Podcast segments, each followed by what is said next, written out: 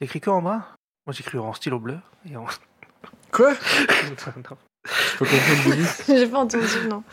J'ai dit ouais, t'écris que en bras, moi j'écris avec des stylos bleus. Voilà. Parce qu'elle a dit j'écris que du brun. Ah. Ah, C'est bon, on a l'intro du podcast. Allez, c'est Et parti. Buzz l'éclair, ranger de l'espace, Il y a longtemps qu'on s'était vu. Pour un peu, vous me manqueriez, vous savez. Vous n'aviez donc pas remarqué que la porte était basque Je clique deux fois. Imbécile, tu cliques. Ah bah merci, t'es sympa. Bonjour et bienvenue dans Stop Motion, votre podcast sur l'animation. Je suis comme d'habitude avec Nero. Comment vas-tu Nero? Salut Sta. Bonjour à tous mes fruits et légumes préférés et bonne année à tous. Oui, bonne année, parce qu'on est la nouvelle année. Et toi, ça roule? Bah écoute, oui, ça va. On va commencer la, la nouvelle année bien. Les fêtes, tout ça, tout ça, c'était bien? Bah oui, ça s'est bien passé, c'était sympa. Voilà. Bon alors pour ce premier épisode de l'année, euh, nous accueillons notre premier légume. Bienvenue Claire Jette. C'est vraiment voulu.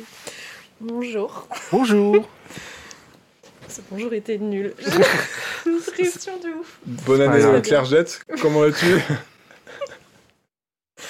Ça va. Merci de m'inviter sur votre podcast. Pre- Première question, c'est quoi ton légume favori?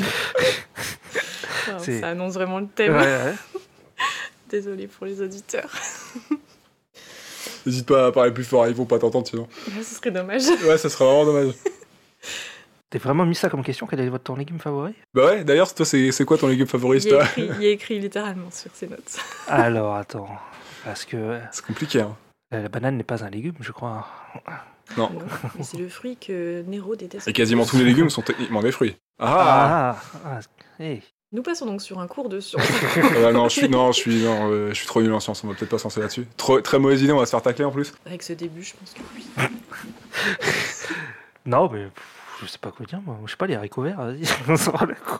Bah, pour- pourquoi Ouais, pas euh, Voilà. Ok. T'étais pas toi obligé de répondre. Ah, toi. obligé de répondre. euh, Ah, t'es pas obligé, hein, si t'en si t'en as pas, c'est pas grave. Tu mets un peu la pression.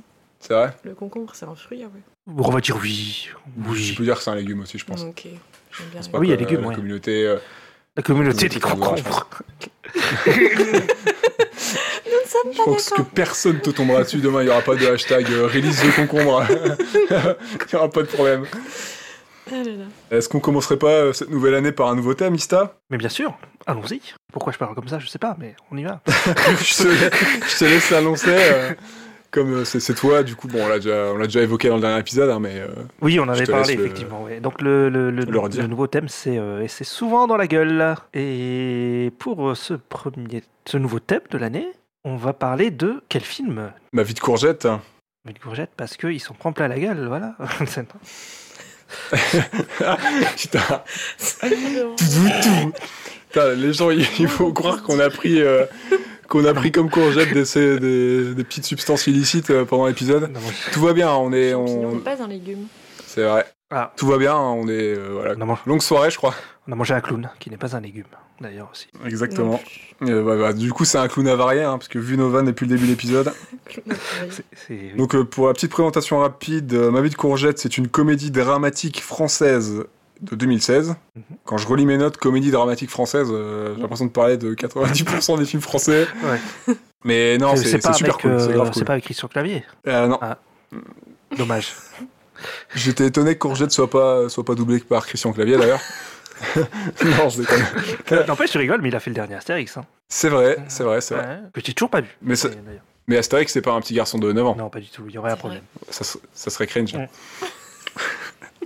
un petit garçon de 9 ans qui a une moustache, qui est doublé par Christian. Alors, c'est réalisé par Claude Barras, et c'est une prod franco-suisse. D'ailleurs, j'ai appris qu'on pouvait dire aussi helvético-suisse. Helvético Voilà. Suisse. Vous en faites ce que vous voulez. Helvético pour, pour Franco non, helvético, euh, ouais, ouais.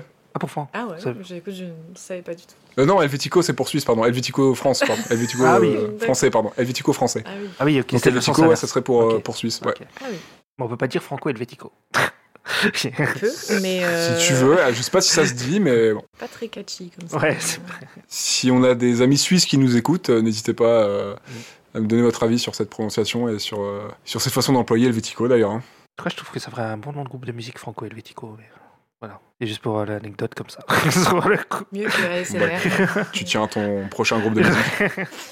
Euh, Est-ce que vous connaissiez le film avant de l'aborder pour le podcast et que je vous propose euh, de, de le faire pour le podcast? Euh, Est-ce qu'on l'avait déjà vu, tu veux dire? Pas forcément vu, non, mais est-ce que vous le connaissiez juste au moins de nom Oui, oui, bah il a quand même fait un sacré bruit, je crois, quand il est sorti. il a eu, il a eu son beau, son beau petit succès, je crois. Enfin, du moins, j'en avais entendu parler. J'avais pas eu l'occasion de le voir dans les salles de cinéma, mais j'en ai entendu parler quand il est sorti. En bien.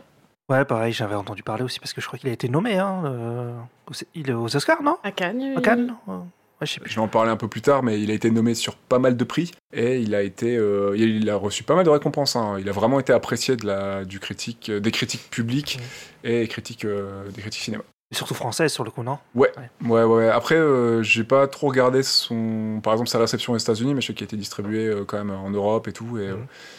et rien qu'au niveau de, de la France, je crois que ses entrées étaient correctes. Ok. Donc euh, pour le petit synopsis, ma vie de courgette, ça raconte quoi? C'est Courgette, donc voilà le blast déjà, est un jeune garçon un peu fonce-dé et fan de cerf-volant qui va se retrouver dans un orphelinat après avoir buté sa chère mère alcoolique. Son quotidien fa- va s'y améliorer et il va y faire, il va s'y faire des bros et connaître les feux de l'amour. C'est- Oui, waouh. c'est c'est très C'est alambiqué, mais oui. qui est écrit c'est- derrière la jaquette du DVD. ça, C'est au mot près. C'est oui, J'ai rien changé. Pour ce qui est du, du- du film, on va parler un petit peu de la prod. Ouais. Ma vie de courgette, c'est une adaptation. C'est une adaptation de, du roman autobi- autobiographique, enfin non, pas autobiographique, autobiographie d'une courgette de Gilles Paris, qui est un, du coup, un auteur français qui a apparemment passé un an dans un orphelinat euh, pour préparer son livre. Et il s'est inspiré de pas mal de choses euh, qu'il a, qu'il a vues, hein, mais euh, Courgette est un personnage inventé apparemment. En fait, lui, il a, il a été pour observer l'orphelinat, c'est ça? C'est pas lui qui ça, a en vécu. tant que bénévole. Ouais. Ah, d'accord, ok. En tant que bénévole, il a été bénévole pendant un an, Mhm. donc il a travaillé à l'orphelinat et euh, c'est toutes ces expériences qui lui ont euh, inspiré, qui l'ont nourri pour écrire du coup son, auto- son autobiographie d'une courgette. D'accord. C'est euh, c'est sur un souhait en fait du réal Claude Barras d'adapter le livre au cinéma et c'est sur les conseils de son pote apparemment Cédric Louis, je ne sais pas qui c'est, que, que le projet s'est lancé. Ça a pris à peu près 10 ans euh, entre l'achat des droits, le- les idées, l'écriture, trouver les financements, la confection, la recherche des marionnettes, la DA, la pré-prod, euh, du coup la, la réalisation, la recherche des, des- des enfants, des acteurs, tout ça. Donc euh, le projet a, peu- a pris à peu près 10 ans pour être concrétisé. Ah ouais, il a mis le temps. C'est hein. pas mal, mais pas tant que ça. Bah, Ah ouais? Après, 10 ans, euh, comme il explique lui dans ses, euh, dans ses, euh, suivant les projets, il y a beaucoup. Enfin, quand t'es réalisateur, t'as beaucoup de projets en parallèle. Tu lances des trucs. Ah oui, euh, oui. Là, il est sur un nouveau film déjà. il a déjà un, un prochain film qui est déjà en préparation. Le temps de trouver les financements, tout ça, ça peut être très long. Donc, en fait, 10 ans, c'est pas tant que ça en fait. hein, Sachant qu'entre deux, il a réalisé des courts-métrages, euh, tu fais de l'écriture de scénario, de la recherche, tu contactes les gens pour acheter éventuellement voilà, les droits du livre, il faut des financements. Tu sais, t'as Del Toro, il est sur le Pinocchio depuis un moment, et puis il sort quand même des films entre temps, quoi. Tu vois, par exemple. Ça peut prendre. euh, La gestation d'un projet peut prendre vraiment beaucoup de temps. Ouais, bah surtout en- bah, peut-être en stop motion, surtout, j'ai l'impression, parce que ça prend vraiment beaucoup de temps de faire du stop motion. hein. Mais là, c'est vraiment beaucoup plus le, beaucoup plus la- le temps de préparation en fait. qu'il y a- Ah, mais le temps de faire les marionnettes, quoi, laisse tomber. Déjà, tout, tout créé et tout. Ça prend du temps, mais je crois qu'en soi, tout le film, ça a dû, ça, ça a pas pris. euh, La confection du film a pris moins de Ouais, temps que toute c'est la la recherche. qu'il y a eu pré-prod qui a pris plus de temps que la prod, ouais. Et c'est la seconde adaptation du livre qui a déjà été adaptée euh, pour la télévision en 2007. Sur Sous le titre, 3. euh, Non, je sais pas. Je ne sais pas pour la chaîne. Par contre, le titre c'était C'est mieux la vie quand on est grand de Luc Béraud. Ok, Pour les gens qui connaissent. je connais pas du tout. C'est marrant parce que c'est pas du tout un titre que j'aurais collé à ce film du coup. Pour, Oui, c'est vrai. C'est vrai. Mais ouais, enfin pour le coup j'ai vraiment l'impression d'avoir euh, compris un peu l'inverse. Mais euh, C'est c'est vrai que c'est pas faux. Après, c'est peut-être une adaptation un peu pétée. hein. ouais, je, je sais comme pas. on peut avoir enfin, pété, parfois non, à la mais télé, hein, peut-être mais- euh, qui aborde les choses différemment. La réalisation, on a Claude Barras, qui est un réalisateur, co-scénariste et producteur suisse. Il travaille d'ailleurs actuellement sur son second long métrage qui va s'appeler Sauvage. Mhm. Au scénario, on a la réalisatrice de Naissance des pieuvres, de Tomboy et de Portrait de la jeune fille en feu, qui est euh, Céline Sciamma. Il paraît que c'est bien portrait de la jeune fille en fait, mais j'ai pas vu. Ouais, je crois que c'est Sofiane qui m'a déjà dit 3-4 fois de le voir ce film. Apparemment, c'est vraiment très très bien. Et Tomboy aussi. Oui, Tomboy. Attends. Tomboy. euh, Je l'ai vu celui-là, non? C'est sorti en 2011. Non, je confonds avec. euh, Attends, je sais plus. C'est pas le film qui dure sur 10 ans là, qui a été filmé sur 10 ans et. Eh non. euh, C'est Boyhood. ah oui, c'est. Boyhood, ouais. Ok, Ouais, ouais, voilà. ouais, je confonds. Et en collaboration au scénario, on a aussi euh, Germano Zulo et Morgan Navarro, que je ne connais pas non plus. Je connais pas non plus. Aussi, non Enfin, Navarro, c'était pas un inspecteur ou... Ça, allez, il a fait. Oui, j'étais obligé. Ah, entendu pardon. la faire À la production, nous avons, on a trois entre guillemets trois studios. On a Blue Spirits, qui est un studio d'animation français, Mhm. qui a notamment travaillé sur la nouvelle version des mystérieuses Cités d'Or, la saison 2 et plus, qui a été faite en 2013, d'après la série originelle. Mhm. Et on a aussi la série qui s'appelle Emily, qui est sortie en 2012. Ok, je vois les cités d'or, les nouveaux, je vois un peu à quoi ça ressemble. L'autre, je connais pas. Moi non plus, je connais pas du tout. Ouais. Après, on a une boîte de distribution de films d'animation, du coup, qui est aussi française, qui a notamment distribué Kirikou et la sorcière de Michel Oslo, Le Roi et l'Oiseau, la reprise, la réédition de Paul Grimaud, Brendan et le secret de Kels de Tom Moore et Nora Twomey, Il y a, Twomey, il y pardon. a un beau CV là. Il y en a plein d'autres, hein. J'en ai pris que quelques-uns. Il y a Petit Panda aussi, euh, Panda Petit Panda d'Isao Takahata et euh, Dofus, euh, le livre 1, qui est sorti en 2015. Que j'ai adoré, moi, sur le coup. Mais, euh, ouais, peut-être on en parlera un jour, je sais pas. J'avais vu le début, euh, on avait vu le début Elle d'ailleurs a ensemble, Claire. l'animation, Ouais, hein, ouais, ouais, l'animation. Ouais, ouais, c'était c'était bien sympa. J'ai pas vu le film en entier, mais euh, le début était euh, Pareil, prometteur. c'est pas impossible qu'on en parle un jour. hein. Il me, il me tente bien, euh, ça serait bien que, que je le vois. euh, Ouais, rega- rega- regardez-le, il est cool. Très cool. Il avait l'air chouette. Et on a donc euh, Rita Production, qui est une boîte de production suisse. Voilà, voilà. Ok. On a un bon casting aussi, quasiment que des, euh, des enfants en fait qui n'ont pas, euh, qui ne sont pas acteurs. D'accord, ok. Ils ont pas fait le choix de prendre des stars sur le coup. Non, il y a quelques acteurs qui, notamment euh, l'acteur que Michel Vier, Vouillarmoz qui joue Raymond, donc le policier. Ouais. Donc il y a quelques personnages qui sont des acteurs. Je crois que Monica Boudet qui fait Madame Papineau, la directrice, par exemple, c'est des, je crois que c'est des acteurs. Mhm. Raymond, je suis sûr, l'acteur qui joue Raymond, c'est des, acteurs, mais tous les enfants, c'est une volonté du coup du réalisateur. euh, il a pris des, enfants qui ne sont pas acteurs, mais qui avaient euh, de ses propres mots euh, la capacité à arriver à s'effacer devant la caméra et à être spontané. Ok. C'est risqué quand même, hein, parce qu'il peut tomber euh, sur le coup. Bon, après, il y a le casting, quoi, mais c'est risqué quand même, quoi. Je reviendrai un petit peu dessus, mais il a pris un parti pris du coup particulier pour que ça fonctionne. Ouais. Il a fait jouer toutes les scènes aux enfants pour que, en amont. Ok. En fait, tous les enfants jouent ensemble. C'est pas, c'est pas doublé après ah, oui, animation. ok, d'accord, ok. Toutes les scènes sont jouées en amont Ouais. pendant la, pendant la Oui, parce pré-production. qu'en plus, maintenant, beaucoup dans le doublage, ils sont. Chacun est tout seul dans sa cabine et fait son truc, quoi. Ouais, alors que là, c'est pas ça ouais, du tout. ouais. Ils sont sur un plateau de tournage, ils tournent tous ensemble, et puis après, toutes ces images-là, toutes Ouais, ils la scène, quoi, comme au théâtre, quoi. Exactement. Donc c'est pour ça qu'en fait, les interactions avec les enfants dans le film sont aussi naturelles. C'est parce que les enfants ont vraiment interagi entre eux, en fait. D'accord, ok. Et puis je crois qu'il disait aussi que il avait fait un casting avec des enfants qui collaient vraiment au niveau de la personnalité euh, Ouais. à ces personnages. Je sais plus combien de cent- Ouais. centaines d'enfants il a vu, mais euh, Mais il a dit pas loin de 200 enfants, je crois, Ouais. si on reprend le. Si je me souviens bien, ce qu'il avait dit. ouais, il voulait vraiment voilà, que ça touche au naturel et que et qu'il y ait des, des- des vraies interactions crédibles et concrètes entre les enfants, mais aussi avec les adultes et tout. hein. Tout le monde joue, euh, tout le monde joue sur le plateau, s'entraide, et, euh, et ça, ça, ça, voilà, ça, c'est censé servir après ça à l'animation, Mhm. que ça soit dans les voix et dans l'acting. Les, les enfants peuvent aussi aider, euh, faire une base en fait euh, pour le travail de, de l'animation, pour les animateurs, les équipes d'animation derrière. Ok. Et pour, on va terminer la production sur les prix. Ah, les prix, euh, ouais, ok. Alors le prix du DVD, c'est ça, non, mais c'est ça que j'étais parti, moi, dans ma tête, là. c'est-. Sur les prix, qu'est-ce qu'il va raconter on vend dans tous les furets du Nord à toutes les Fnac.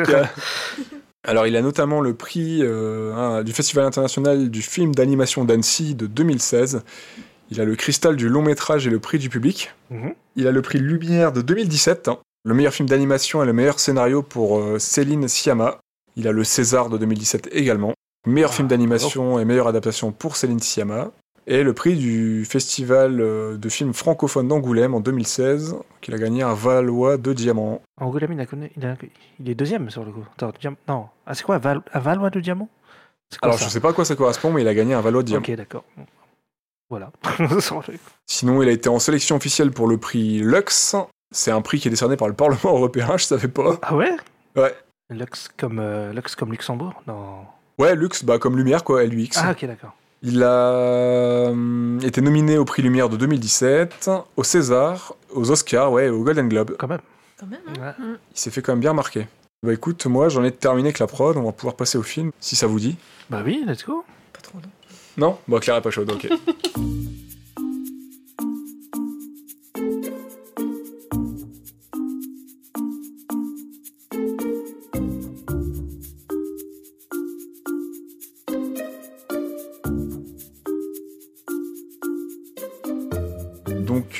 la nouvelle thématique, c'est c'est souvent dans la gueule. Comment bien commencer l'année bien réveillé. Oui, c'est pas faux. Ma vie de courgette aborde la maltraitance infantile, que ce soit au travers de la vie de courgette, ah ah ah, ah, ou celle de ses camarades de J'ai l'orphelinat. pas compris toi. J'ai pas compris non plus. Je vais vraiment devoir expliquer ma blague, ça va être gênant pour les auditeurs. non, bah, explique pas alors. Ils, ils Euh, comprendront. Désolé. La violence dans la vie, ce n'est pas qu'à la guerre ou entre super-héros, elle peut être aussi banalisée au sein d'une cellule familiale, par exemple. Voilà, voilà, c'est beau, hein. C'est bien dit. Et je me disais, qu'est-ce que, est-ce que ce film, ça ferait pas un super préquel à un film de super-héros quand même?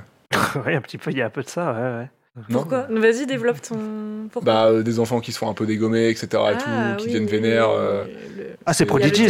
C'est Prodigies, c'est quoi. Pro- Prodigies, euh, Ouais. ça peut être. euh, Enfin, ça pourrait être Daredevil dans un, dans, dans Mm. un mauvais, euh, dans, dans ses mauvais jours. euh, Mm. Ça pourrait être. euh, Ah, le film. Ouais, ça pourrait être Batman aussi, hein. Exactement. Ou le, le film, là, euh, le film d'horreur, là, avec l'enfant qui devient super-héros, là, mauvais super-héros, là. Ah Euh, oui, euh, je sais plus le nom. D'horreur. Chronicles Brightburn. Oui, c'est ça, Brightburn, Comme ouais. ça. Brightburn, ouais. Moi, j'avais pensé à Courgette Into the Kitchenverse. Claire me dit, j'ai pas la rêve. bah, Courgette, Kitchen, euh, Into the Spider-Verse. Ok, c'est bon, c'est bon. Oh, waouh. C'est bon, on l'a sauvé, on l'a récupéré ça, va être un épisode compliqué, hein, soyez indulgents. On, tente des, trucs ce soir, il y a du freestyle. Qu'avez-vous pensé de ce film? Est-ce que vous êtes plutôt légumes frais ou euh, surgelés? Non, ça c'est nul, ça tu coupes. Picard, qu'est-ce que vous en pensez? Bah, Moi je suis plutôt isotherme. Non, non. Euh... Allez, tout, tout, tout, oh mon dieu. Alors votre avis? Non, le film il est, il est cool. Il est sympa. Moi j'ai j'ai bien aimé sur le coup. J'avais peur un peu au début, tu sais. euh, Bah, la séquence du début, euh, la première, elle est quand même très. euh, assez violente, quoi. Ouais, c'est vrai. Euh, Et je... putain, je me suis dit, ça va être un film assez dur et tout. Enfin, tout le temps triste et tout. Mais en fait, il y a quand même pas mal d'humour, en fait. Donc euh, c'était cool. Ouais, il y a un peu de légèreté. T'avais un peu peur que ça se rapproche un Ouais. petit peu de, de Giuseppe. Oui, voilà. Voilà. Une lourdeur, euh, une lourdeur tout le long du film. Ouais, voilà, Joseph, c'est vraiment tout le long. Là, il y a un peu du- il y a un peu d'humour quand même dedans euh, qui, qui fait que ça passe bien. Enfin, c'est bien sympa, quoi. J'avoue que c'est tout de suite plus facile quand on n'aborde pas les camps de concentration quand même. Oui, oui, effe- effectivement. C'est sûr que- Après, on n'aborde pas des thèmes très joyeux euh, là non plus, mais c'est vrai que j'ai trouvé qu'il y avait un peu une légèreté, enfin pas dans le mauvais sens du terme, mais euh, quelque chose d'assez euh, d'assez pur qui est peut-être aussi relié à l'enfance, tout ça, mais euh, qui du coup euh, porte un regard pas forcément trop trop sombre sur tous ces thèmes comme le deuil, etc. Parce qu'on le voit un peu au prisme des, des enfin, à travers les yeux des enfants finalement. On se rend compte qu'ils peuvent avoir un regard très adulte et mature sur les choses, et pour autant, ils vivent leur vie d'enfant. Ils Ouais. jouent, ils dansent, euh, ils se chamaillent. Enfin, je trouvais ça joli, en fait. C'est la reconstruction de Courgette auprès de ses... Enfin, il trouve un peu, on peut dire euh, vulgairement, une deuxième famille, si on peut dire, tu vois, auprès de ses camarades. Et plus tard, euh, auprès de Raymond aussi. Et, et ouais, j'ai trouvé ça joli. C'est une belle histoire. C'est... pas lourd, ouais, comme tu disais. Enfin, lourd. Je veux dire, c'est pas pesant, c'est pas déprimant, quoi. Genre, c'est vrai qu'au début, tu pourrais te dire, ah ouais, ça commence fort. euh, C'est vrai que, Bah, c'est ça. ouais, tu te dis, ah ok, ça va être. euh. Ouais, toute la première scène chez lui, avec les canettes de bière, sa maman, enfin, tu sens le truc vraiment pesant, tu te dis, ok, ce gamin, il a pas la vie facile. Et pour autant, ouais, euh, ils s'en sortent tous euh, avec force, quoi, et, et c'est aussi le fait d'être ensemble qui les rend plus forts, parce qu'ils ont, j'imagine, une histoire aussi un peu commune, et ils se comprennent sur certaines choses, et Ouais, c'est ça. ouais. Puis au final, la première scène, elle sert surtout à installer ouais, le, le gamin dans l'orphelinat et l'histoire, elle est dans l'orphelinat. Ouais, en fait. c'est surtout Yep. ça. hein. Ouais, ouais, ouais. Ouais. C'est clair. Oui, surtout que lui, il a pas un regard. euh, Comment dire Un regard forcément sombre sur. euh, Quand on lui demande ce qu'il pensait de sa maman, si elle était gentille avec lui, finalement, sa réponse, elle est plutôt. euh, Elle buvait de la bière, mais elle faisait de la bonne purée. Tu vois, il y, a- il y a un truc Ouais. un peu. euh, Oui. Un rapport très. euh, Je sais pas si c'est enfantin ou pas, mais très simple, très pur, tu vois. De... naïf peut-être. euh, ouais. Il voyait pas le mal. Voilà, c'est ça. Il... il y avait quand même la force de son amour pour sa mère, en fait, je pense, tout simplement. Et, et c'est aussi joli de le voir comme ça, peut-être. Ouais, je sais pas. Si, bah, si, si, euh, Mm. clairement. Bah, si? Il y a, il y a pas ce côté. euh, C'est c'est les, c'est les adultes, c'est le policier qui lui met un petit peu les, qui met un petit peu les mots euh, sur les choses que nous on a vues un petit peu ou, ou qui sont sous-entendues, euh, mais qu'on voit pas directement sur, euh, directement sur Courgette ou que lui ne, ne ressent pas en fait directement. euh, il n'arrive pas à exprimer parce qu'il est, il est trop jeune et que euh, et que finalement, comme il était peut-être aussi dans cette, euh, dans cette routine-là, pour lui, ça lui paraissait normal en fait qu'elle lui parle comme ça, qu'elle euh, Mm. qu'elle se comporte comme ça avec lui. Et, euh, alors que, bah, nous, de notre vue de spectateur, on savait qu'il allait reprendre cher si elle montait l'escalier. quoi. Ouais, bah oui, c'est ça, oui. Même si je pense qu'il le. Enfin, finalement, c'est c'est lui le premier concerné. Je pense qu'il connaissait mieux sa vie que, que nous. On, on voit, on devine avec le- ce qu'on nous montre aussi à l'écran euh, que sa vie est pas facile, quoi. Et pour autant, euh, c'est vrai que. Comme tu dis, c'était son quotidien. Et même, je me souviens au début, euh, quand il rentre dans, dans, l'orphelinat, etc., à un moment, euh, il est triste. Il dit qu'il veut rentrer chez lui, qu'il veut retourner auprès de sa mère. C'est finalement. euh, pour lui, c'est son lot quotidien et et il y avait peut-être aussi un côté rassurant, je sais pas, pour lui, dans ce petit nid-là. Et je pense que le film nous montre un peu la deuxième naissance de Courgette, quoi. Euh, il apprend aussi ce que c'est, euh, je sais pas, que l'amour, l'amitié, euh, le fait d'être aimé, de, de mériter d'être aimé. euh. Ouais, bah oui. Tout Ouais, des il se fait des thèmes, potes et tout, il a une petite histoire. Ouais. Puis ça aborde aussi Mm. ouais, le deuil d'une manière. Ouais, c'est ça, assez joli. On sent que. Enfin, joli. Pas trop lourde, quoi. Bah, Ouais. oui, mais si c'est joli, euh, oui, dans un sens. Quoi. Oui, joli, euh, je sais pas. Poé- po- poé- Poétique, bah, peut-être euh. J'ai trouvé ça un peu frontal par moment, mais, euh, mais ça va, pas tant que ça. Genre, bah, euh, ta, ta- ta mère elle est morte. Ah, ok. Non, elle dit- on lui dit pas les choses comme ça. c'est- Euh, pas vraiment qui lui dit, bah attends, ta mère elle est morte, ta maman elle est Ah. morte, ou quoi. Ah, peut-être, je sais plus.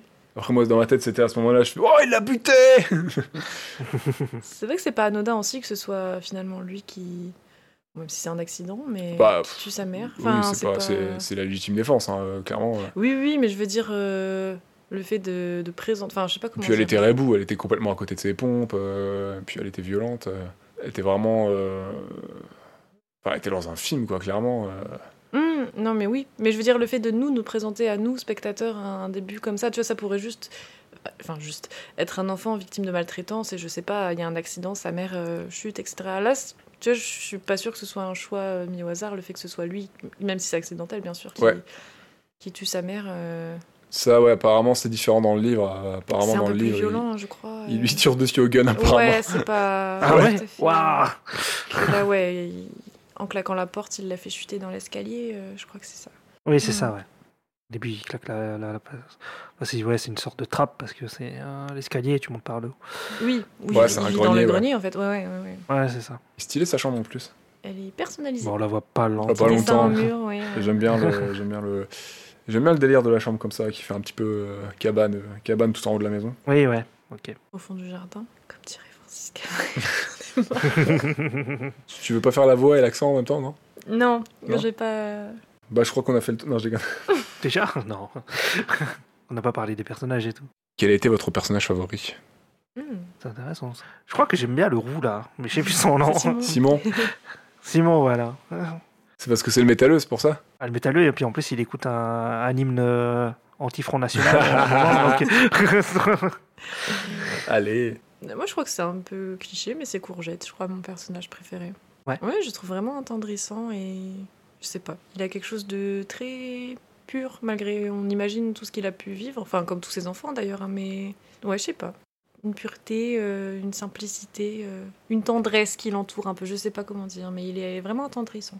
Je pense que c'est Courgette, moi. Ok. C'est les cheveux bleus, pour ça. Peut-être, ouais. Ce truc un peu émo-corps. hein. Après, il y en a certains qui sont sympas, mais on les voit. On parle pas beaucoup, on les voit pas On beaucoup. les voit un peu moins. Ouais, on les voit un peu moins. Puis le film, Ouais. il est assez court, hein, il fait 1h06 le film. Ouais, c'est ça. Et toi, euh, Nero Bonne question. euh, Ce serait soit Camille, soit Courgette, mais je pense que ça serait peut-être Camille. Elle est plutôt cool, Camille. Et je trouvais qu'il y avait des thèmes intéressants autour de, des personnages. euh, c'est, je regarde les noms, c'est, je crois que c'est Ahmed. Parce qu'il y a un côté un peu. Il y a un peu un message antiraciste, moi, je trouve, dans le, sur lui. Parce qu'il parle de son père et tout, qu'il a. Tu sais, qu'il a, je crois qu'il a, il a dû voler pour, euh, pour nourrir sa famille, des trucs comme ça. Ouais, son père, il a baraqué Ça. une, une station-service ou une supérette, je sais plus. Voilà. Et euh, ouais, et puis euh, Ahmed, il est un peu. Je crois qu'à un moment, il, il s'énerve sur ça. Et, euh, et je sais plus ce qu'il dit vraiment, mais euh, je sais que ça m'avait un peu. M'avait un peu marqué, quoi. Ça me dit quelque chose, un discours un peu. Et ouais, il y a plein de profils différents dans l'orphelinat. T'as vraiment, euh, t'as vraiment des enfants qui sont vraiment là pour des raisons euh, vraiment différentes. Mhm. Mhm. Ce qui bah, ouais, permet euh, tout à chacun aussi de, de- de peut-être de se retrouver aussi pour certaines personnes qui ont vu le film dedans et, euh, et donner des horizons, ouais, des horizons variés du coup. Même si tous n'ont pas le même temps de. Voilà, et, euh, Courgette, ça reste le Ouais, personnage ça. principal. Parce que normalement, euh, Bah oui. le livre, c'est vraiment du point de vue de Courgette pour le coup. Ouais. Ouais, je crois que c'est la première personne. le- Ouais. ouais, ouais. Donc là, on a une vue un peu plus extérieure. hein.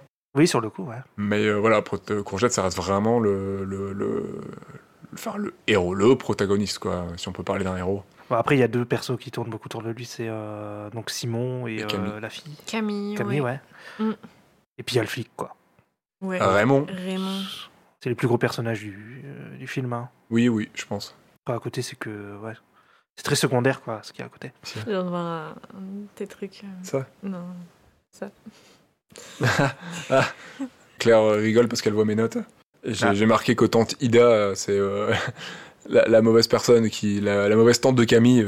J'ai annoté Ah oui. que c'était le cajot qui voulait les allocs. voilà, voilà.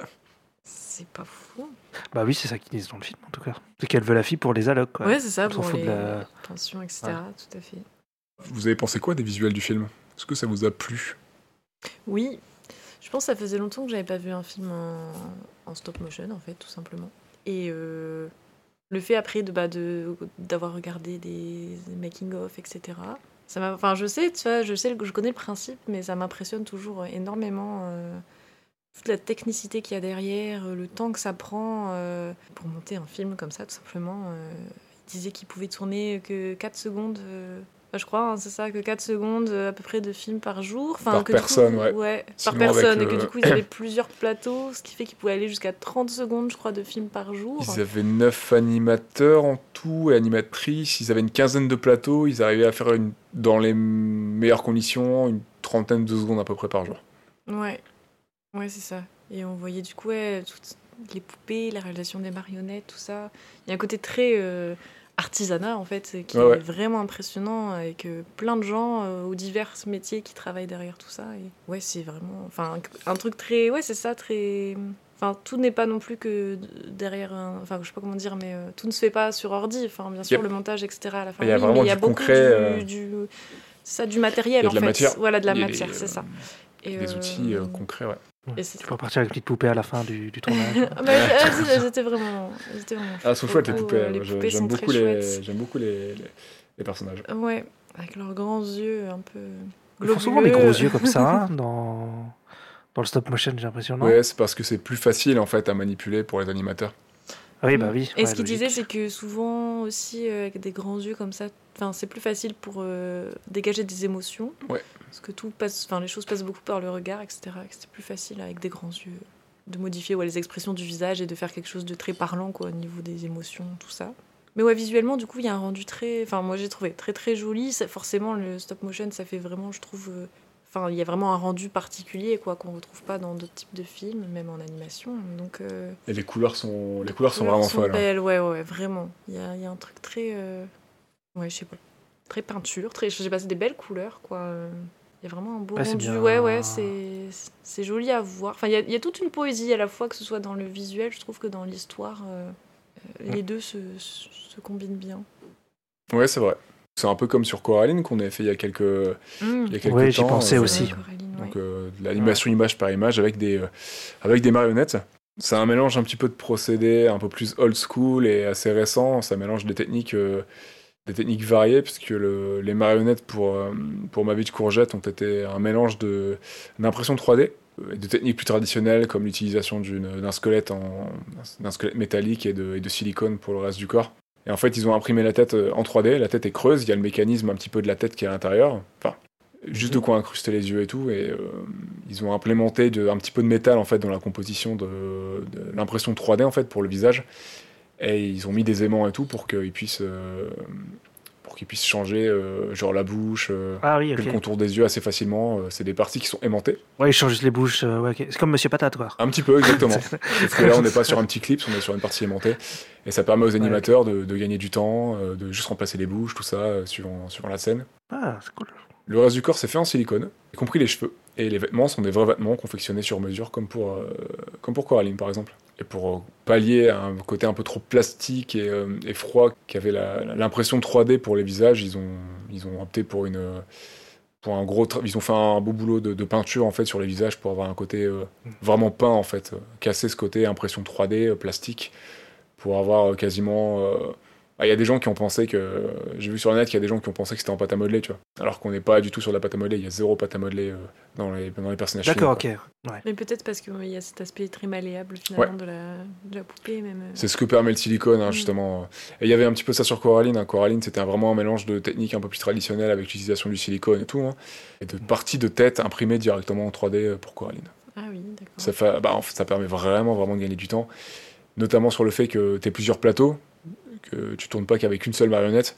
Donc quand tu dois, euh, quand tu dois créer plusieurs marionnettes, euh, c'est plus simple si tu peux imprimer certaines parties.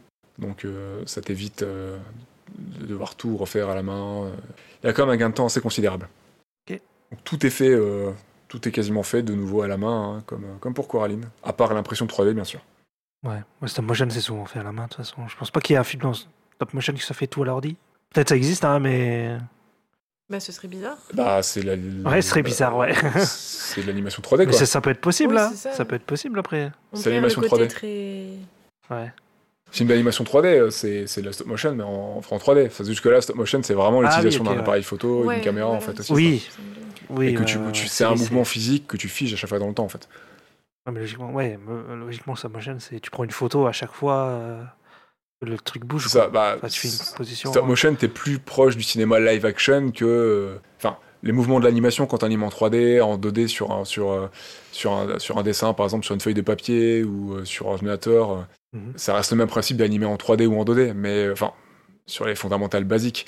Mais. euh, sur les fondamentaux, pardon. Mais après, euh, quand tu fais de la stop motion, la plupart du temps, t'as un décor et tout derrière toi, donc. euh, c'est vraiment un mélange d'animation, de, des codes de l'animation et de, de live, parce que bah, comme sur les lives, t'as pas des, t'as tes acteurs à diriger sur un live, t'as un décor. Mhm. En stop motion, t'as, tu diriges tes marionnettes, mais t'as un décor, t'as un éclairage, tu dois penser aux vêtements, etc. Donc, Bah, T'as tout un setup avec T'as- des, des exactement. gens qui travaillent dessus. donc ouais. euh, Mm. en stop motion, t'as vraiment ce côté-là de l'animation et du live action qui est un petit peu mélangé. quoi. C'est ça qui est intéressant. Et vous, le visuel, euh, du coup, il vous a, il vous a parlé? J'ai vraiment beaucoup apprécié. Je trouve qu'il y a vraiment une bonne, euh, une bonne homogénéité euh, entre la DA qui concerne du coup les marionnettes, les couleurs, la, la- la recherche graphique pour les personnages, les grosses têtes, le corps un peu plus petit, les longs bras en silicone, tout ça. Au début, ça m'a perturbé les longs bras. Ah Oui, c'est vrai. Ça fait, ça fait un peu des ficellos là que tu bougerais Oui, comme ça. ça. Ou les personnages, euh, les, les- les mascottes que tu as dans certains restaurants euh, qui sont euh, avec une souffleuse sur un parking Ah oui. qui bougent Je leurs bras comme ce que ça. tu veux dire, la frite, là. Exactement. Mais voilà, ce mélange-là, je trouve qu'il fonctionne bien avec le reste du décor, euh, les, euh, les personnages, euh, les, les voitures, les objets ultra cubiques et tout, avec les maisons ultra colorées. Tout est reconstruit en dur, hein, quasiment. Tous les décors ont été reconstruits, euh, bah, comme sur des films comme Coraline, par exemple. hein, euh. Ouais, ouais. Il y a quelques petits fonds verts par-ci par-là pour des, euh, pour des incrustations de, de loin et tout, mais euh, globalement, tout a été fait. Bah, c'est un super taf. euh, Je trouve que la couleur rend vraiment service au récit, parce que ça, ça contribue un peu à édulcorer, et à- ça nourrit un petit peu la vision infantile qu'on a, euh, infantile. On va- On va dire plutôt euh, qui rend accessible le récit en fait euh, aux enfants, parce que c'est pas un livre pour les enfants à la base. L'autobiographie d'une courgette, hein, le, le réalisateur dans une de ses interviews, il précise que c'est pas, un- pas un livre pour les enfants, hein, c'est un livre plutôt dur et cru. Ouais. Lui, son, son travail avec les scénaristes, ça a été de, de le rendre Ouais, accessible à des l'adapter au enfants. plus grand public.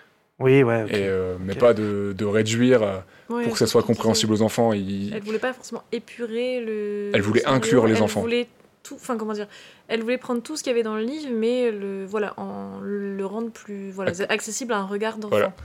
Ouais, mais ce que j'ai trouvé intéressant dans ce qu'elle disait, c'est qu'elle voulait pas, euh, comment dire, euh, diminuer le discours du livre, tu vois, genre couper des, des, Mhm. des morceaux, etc. Elle voulait juste ouais, que ce soit euh, peut-être plus accessible à un regard d'enfant, mais euh, ce qu'elle expliquait, c'est qu'elle juge l'enfant tout à fait capable de comprendre. euh, On parle de Céline Sciamma, du coup, la oui, scénariste euh, principale. oui, j'ai oublié de le préciser, mais euh, qui, enfin, elle juge l'enfant tout à fait capable en fait de, de, de comprendre des thématiques comme ça et les émotions que ça implique, etc.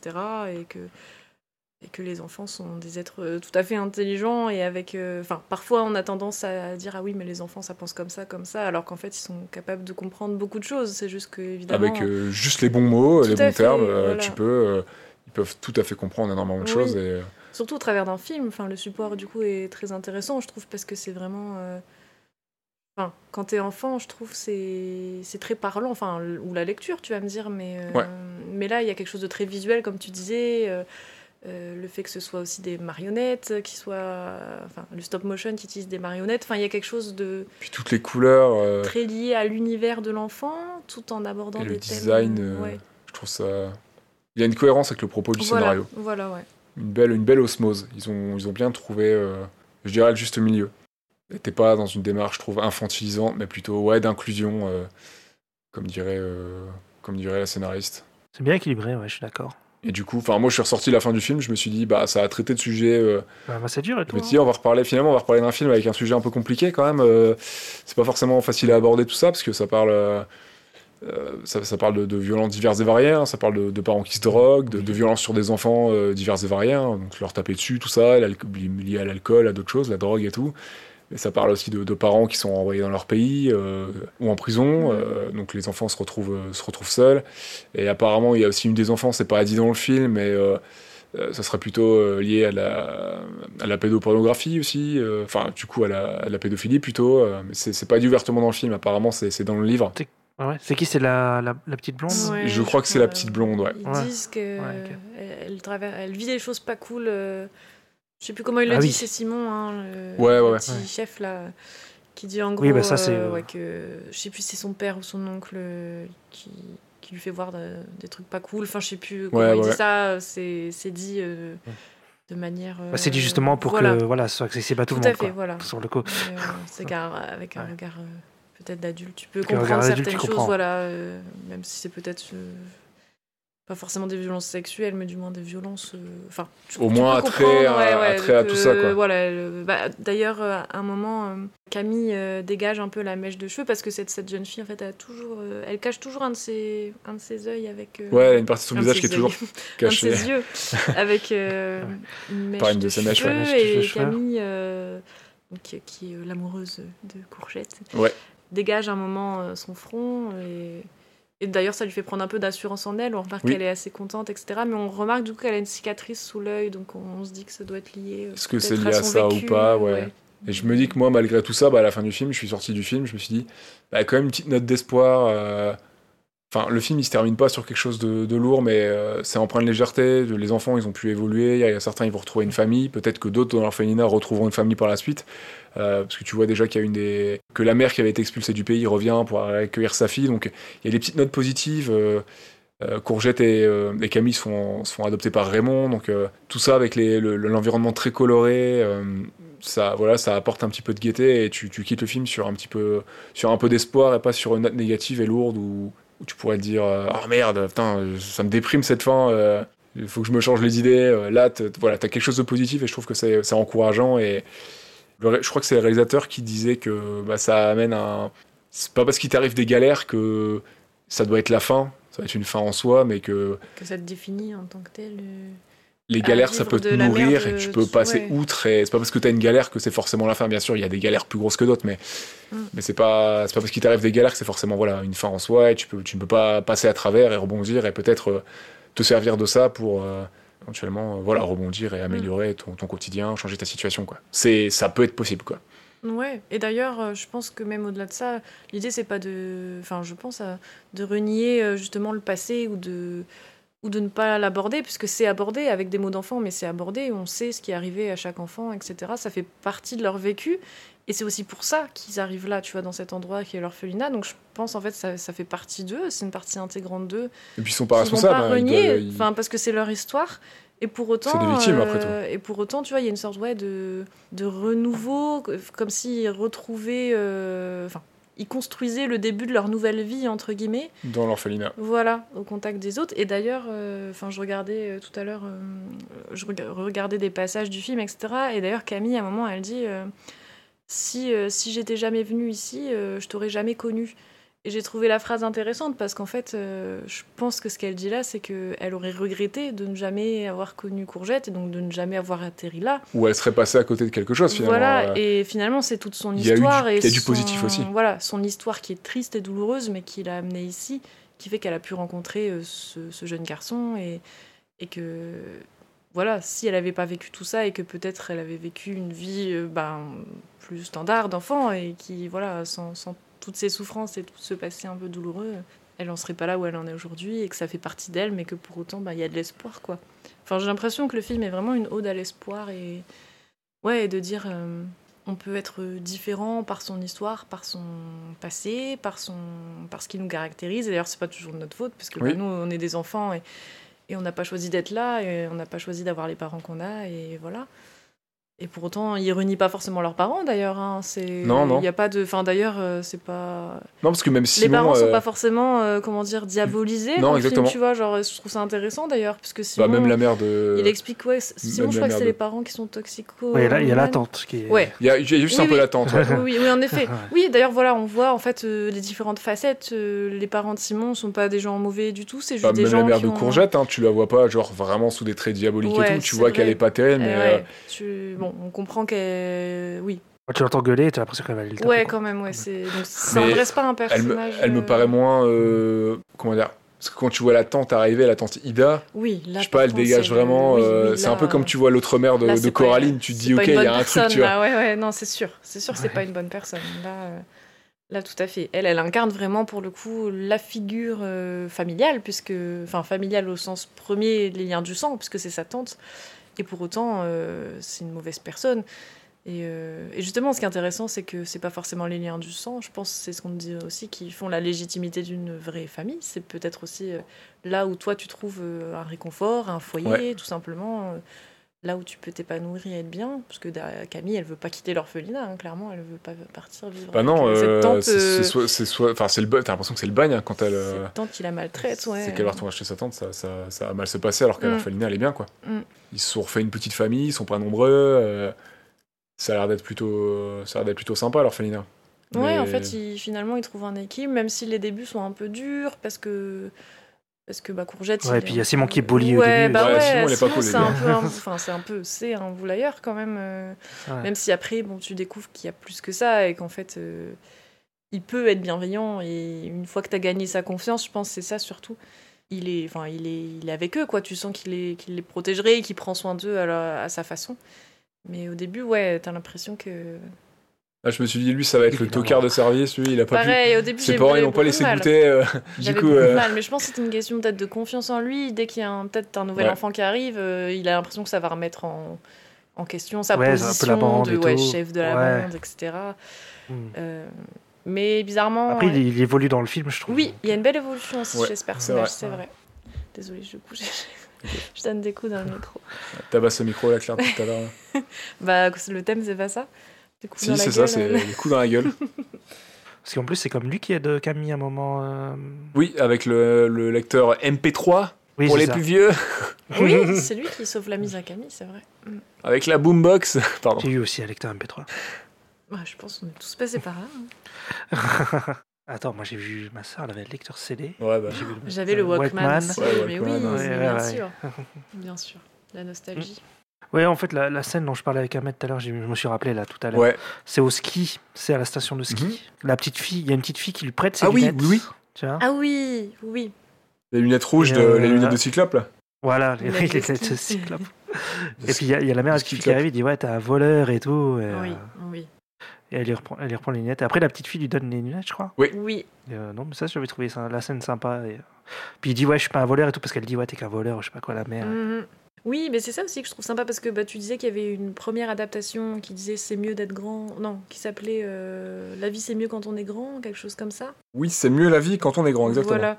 Et moi j'ai l'impression que ce film il nous dit tout l'inverse, quoi. Que finalement, euh, un enfant c'est tout aussi. Enfin, différemment bien sûr, mais. euh, euh, il faut pas renier ou minimiser les émotions et le vécu d'un enfant, puisque un, un enfant c'est un être entier qui a sa propre histoire, etc. Bah, puis tu vis déjà, enfin, euh, je vois même- pas pourquoi ce serait. Ouais, et puis même si tu vois les choses au prisme de ton regard d'enfant, ça veut pas dire que ce regard il est moins bien et moins moins pertinent que le regard d'un adulte. Et d'ailleurs cette scène, elle le tout prouve, aussi valable, hein. finalement, puisque cette petite fille, elle voit euh, chez ce petit garçon juste euh, voilà un petit garçon, un copain avec qui euh, elle joue, Ouais, voilà. euh, elle lui prête ses lunettes, c'est rigolo. Et puis sa Y a pas mère, de tout jugement. suite, voilà, sa mère, elle colle euh, sur, euh, enfin, tu vois, de- des clichés de, de vie, de- d'adulte, de, de ce qu'elle veut. Bah, sur, c'est c'est un arabe, c'est un petit voleur, quoi. garçon, voilà, Clairement, euh, Ouais, c'est ça. C'est aussi Ensuite, primaire que le ça, hein. regard biaisé de, de la grande personne, si on peut dire. tu C'est vois. pas dit, ah bah peut-être que ma fille lui a prêté ses lunettes. Ouais, tout Et simplement. non, quoi. tout de suite, on part sur un- La ouais, on part sur un protection de jugement ma et- fille, ouais. genre, qu'est-ce que tu fais à ma fille? Il y, a- il y a tout ce truc qui fait qu'au contraire, tu te dis, bah, peut-être grandir, parfois, c'est... Parfois, c'est aussi s'enfermer dans certains, je sais pas, une certaine fermeture d'esprit ou certaines, euh, certains regards sur la vie un peu clichés, un peu, je sais pas, enfin, tu vois, genre un peu plus sévère Oui, oui, clairement. que qu'un enfant va avoir un regard peut-être plus ouvert, plus curieux, en fait par définition, tout simplement aussi euh, la curiosité de l'enfance. euh, C'est quelque chose qu'on avait évoqué, je crois, quand on euh. avait parlé du, du Petit Prince. euh, mhm. Il y a ça un petit peu avec le Petit Prince, qui a une candeur, qui a une candeur et une, et une innocence, qui a un avis vraiment sans jugement, en fait, quand tu vas parler de certaines personnes. c'est vrai que des fois, ça pourrait être chouette de d'arriver des fois, ouais, passer à outre, outre certains jugements, hein, que ce soit des trucs pour des choses triviales ou importantes. hein, mais c'est pas forcément facile hein, quand t'es quand t'es un, quand t'es un peu conditionné tout ça et euh, et mine de rien, bah, quand t'es enfant, bah, je pense que c'est ouais, c'est c'est à force d'entendre certaines choses, qu'on te dit certaines choses, t'as certains modèles, Ah oui, tout- tu, le- tu, vis, tu vis avec et tout, finalement ça s'ancre en toi et même des fois sans t'en rendre compte, hein, tu vas peut-être émettre un jugement, tu vas faire ah mince ceci, c'est cela, ça, ça c'est ça. Ouais, et puis il y en a qui se remettent pas en cause, quoi. Ils grandissent, quoi. Exactement. Ouais. D'avoir ces enfants-là pour te rappeler ce genre de choses, c'est- je pense que c'est pas mal aussi. euh, Et euh, je pense que voir ce film, enfant ou adulte, euh, n'importe quel âge, ça peut être intéressant de te rappeler quelques petites. euh, Ouais, que te rappeler quelques Des petites choses, quoi. euh, pour te dire que bah voilà, bah des fois faut pas se fier, à- faut pas se fier à ce que t'as sous les yeux forcément, quoi. Et d'ailleurs, je me souviens que la tante euh, Hilda, là, je sais plus comment elle s'appelle, ouais. euh, qui voilà, pour le coup, représente, euh, incarne le mauvais personnage, euh, enfin, la mauvaise personne, quoi. euh, de Ouais, A à Z, hein, vraiment, Mm. elle incarne vraiment quelque chose de d'assez mm, malsain et, Oui. et voilà. Et justement, à un moment, elle dit Ah, parce que hum, Camille elle dit non, je veux pas y aller. Et donc, du coup, la directrice de l'orphelinat dit Bon, Elle a pas l'air vraiment d'accord euh, de vous suivre, euh, etc. Elle dit euh, Qu'est-ce qu'elle peut en savoir? De toute façon, c'est qu'une enfant, elle a pas son propre avis. Enfin, je sais plus, elle dit un truc comme ça Elle peut Ah pas oui, avoir oui. son propre avis sur les choses. Voyons, ce n'est qu'une enfant. Elle sait pas ce qui est bon pour elle, elle sait pas ce qu'elle veut. Et je trouvais cette phrase intéressante parce que justement, je pense que le film essaie vraiment de nous montrer, enfin, de nous démontrer un peu tout l'inverse, euh, qu'un enfant est tout à Puis il nous fait- dit faut écouter les enfants. oui, voilà. c'est ça. Mais euh, ouais, c'est ça qu'un enfant est tout à fait capable aussi de d'avoir de faire des choix, réfléchir, voilà, d'avoir des émotions ouais, ouais. légitimes, euh, de savoir ce qui est bon aussi pour lui. puis- Exactement. Arrêtez de prendre les enfants pour des débiles et arrêtez de faire des dessins animés, des, des films d'animation. euh, T'as dit dessin animé. Non, mais il y a aussi des, encore, il y a encore des dessins animés, il y a les deux. Des films d'animation et des dessins animés euh, en pensant que les enfants sont débiles et qu'ils vont pas comprendre. Vous pouvez faire des trucs intelligents, ils vont comprendre. Marre de voir des trucs à la con des fois. D'être pris Toi, pour un tu dis ça parce que t'as détesté, euh, t'as détesté Pas de Patrol le film. Exactement, ouais. C'est scandaleux les messages dans ce film. non, je déconne, je l'ai pas encore vu. J'ai pas vu non plus. Vu, alors. Mais ouais, non. Mais, il a fait un carton, hein, le film, hein, c'est pour ça que j'en parle.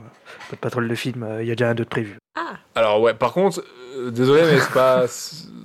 On peut rien promettre. Je pense pas qu'on en parlera un jour dans le podcast. hein, euh, non, ouais, quoi. non, mais Je, ouais, non, ça va être compliqué. ça va être compliqué. Sans porter de jugement, vraiment aucun.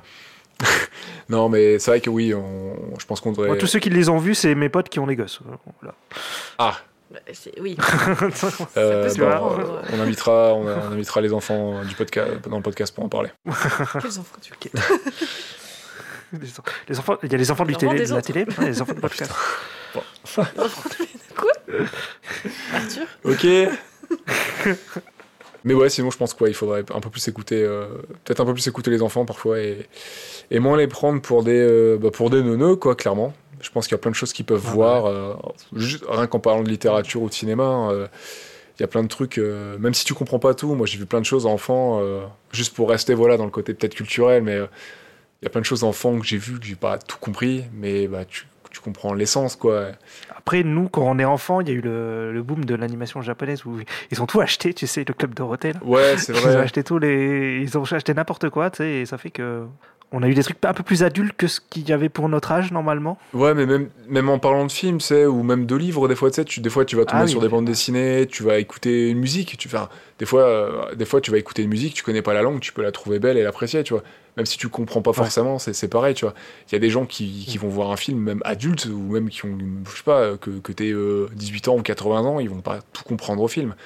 Et je Mm. pars du principe que, de toute façon, tu peux pas, tu, peux, tu ne peux pas forcément tout comprendre à, toutes- à toutes les œuvres que tu vas voir, qu'elles soient audio, euh, visuelles, que ça soit, enfin, euh, que ça soit voilà, une peinture, un film, ce que tu veux, une photo. Tu peux pas forcément tout comprendre euh, et euh, c'est pareil avec les enfants quoi. Donc je vois pas, je vois, voilà, je vois pas pourquoi il y a des disparités entre considérer un enfant et et Ouais. un adulte. Forcément à 18 ans, t'as toutes les clés direct. euh, T'as passé la, t'as 18 ans, t'as ta carte d'identité, que t'as 18 ans. Du coup, c'est bon, t'as tous les codes, tu peux tout voir. Bah non. Après, bien sûr, il y a des choses qui qui sont pas adressées aux enfants, pas du tout. Et Bien sûr, bien voilà, sûr. Tu peux pas tout montrer. à enfant. Non non bien sûr. Évidemment. Mais par contre, je trouve ça en effet dommage de, de- de réduire un petit peu le champ de possibilités. à, bah non, c'est pas fait pour les enfants, donc euh, pourquoi tu regarderais ça? Alors qu'en fait, tu peux être curieux, ouais, voilà, de découvrir des choses qui sont pas forcément adressées que aux enfants. Juste parfois, tu peux apprécier. euh, Puis c'est bien de pouvoir en discuter peut-être après avec son enfant. Enfin, je pense que ça les éveille justement, tu vois, de de découvrir aussi des thèmes divers et variés, des films euh, qui sont pas que, comme tu dis, voilà, des dessins animés avec des thématiques récurrentes, parfois, enfin, pas des fois mal écrites, ou même des trucs moches, hein, parce que- euh, où tu te dis, bon, euh, les morales sont un petit peu souvent les mêmes, Ouais. ou alors, euh, est-ce qu'il y a vraiment un fond Est-ce qu'il enfin, Ou pas mettre les moyens. Juste des fois, on se dit, on va faire un truc moche, on s'en fout, c'est pour les enfants. Bah non, les c'est gars. Enfin, c'est un public comme non. un autre, il faut, Exactement. voilà, on- je sais pas pourquoi, en effet, on les dénigrerait. euh. Ouais, il y a un côté quand c'est un truc pour enfants, on fait ouais, des trucs moches et euh, pas très bien écrits. Et, et Ouais, voilà, ou quoi. sans profondeur, parce que. Oui, sans profondeur, ouais, sans fond, ouais. genre, bah, non, mais. Ouais, parce que tu dis de la morale, mais des fois, je suis même pas sûr qu'il y ait de Bah la oui, morale. des fois, il n'y a pas forcément. Oui, le moral, euh, oui. Ouais. ou alors une morale euh, avec des grosses guillemets, hein, bien Mm. sûr. ouais. Il faut être Ouais, par exemple, dans le dessin animé. Sonic de l'époque, à la fin, il faisait une petite. euh, C'est vrai. il faisait un petit discours C'est vrai, il y avait une petite morale de Sonic à la fin de chaque épisode, ouais. Ouais, tu vois. Après, je sais pas s'il y a encore des trucs comme ça. mais, euh, Après, peut-être, je regarde pas non Je plus. sais pas, ou alors c'est des messages qui sont dilués dans les films. Hein, euh. Mais moi, moi, moi, quand je tombe sur Gulli, ça a l'air vraiment nul. Hein. sur le coup, les trucs qui passent. T'es même pas obligé de taper dans le dessin animé à la télé, hein. tu prends le Disney, euh, il y a ça aussi. hein. Par exemple, hein, euh, pour prendre les plus gros, euh, De quoi? Bah, un message et une morale. Ah oui, Après, oui, le oui, message, euh, il est ce qu'il est hein, pour certains films, mais euh, il y a une, pseudo-morale. Disney Non, non, je vais rien citer Ah, de, bien ou de mal, mais euh, il y a toujours, euh, il y a, enfin, il y a essentiellement dans certains, dans, dans- dans certains gros films des, euh, voilà, des, des petits messages comme ça, des, des codes qui Oui, il y a quand même une volonté de mettre euh, un fond. voilà. euh, ouais, ouais, ouais. Que ce soit bien ou pas, hein, euh, c'est Oui. pas le propos. Moi, je me dis que des fois, autant le faire bien, quoi. Bon, bien sûr, bien sûr. Là, dans ma vie de gourgette, c'est bien fait. Oui, Ouais, exactement, et je pense que ouais, ça peut. Je pense que c'est- un bon film à regarder en famille éventuellement, Mm. euh, même assez tôt. hein, je pense que des jeunes enfants peuvent déjà le comprendre. Enfin, ils vont pas voilà tout comprendre, mais euh, visuellement, euh, ça, ça s'y prête parfaitement très tôt. Ça peut être euh, dès que dès que les enfants sont en âge de pouvoir regarder un écran, ça peut être intéressant de, de- de partager ça en famille, je pense. bah, pour le coup, ouais, le réalisateur, compris je pour les adultes. respecte vraiment son son audimat, euh, enfin, qui est du coup, enfin, adressé aux enfants. Donc, euh, je pense que voilà, que lui, il a fait un film pour les enfants, mais qui s'adresse aussi aux adultes. Et pour le coup, on sent que c'était important pour lui justement de respecter vraiment euh, les spectateurs, donc qui sont des enfants, et de, de enfin, on sent qu'il prend pas l'enfant, voilà, pour un spectateur qui ressent rien, qui juste euh, Ouais, pour un débile, quoi. voilà, c'est ça. On sent vraiment euh, l'intelligence. Enfin, ouais, je sais pas, il met de l'intelligence dans son film en fait. Donc je- on voit qu'il considère vraiment, euh, vraiment euh, les enfants, les spectateurs euh, de ce film. Et puis même euh, la manière dont il a de parler ses acteurs, je trouvais ça un, un peu mignon. Mais c'est vrai que pour le coup, le film, euh, il a ce truc très authentique, quoi. Euh, comme tu le disais. euh, il a choisi euh, De par le jeu des enfants, ouais. voilà, de, de choisir des enfants qui, qui n'étaient pas acteurs, donc qui n'avaient jamais mis les pieds, enfin, je crois, hein, dans le monde du cinéma, etc.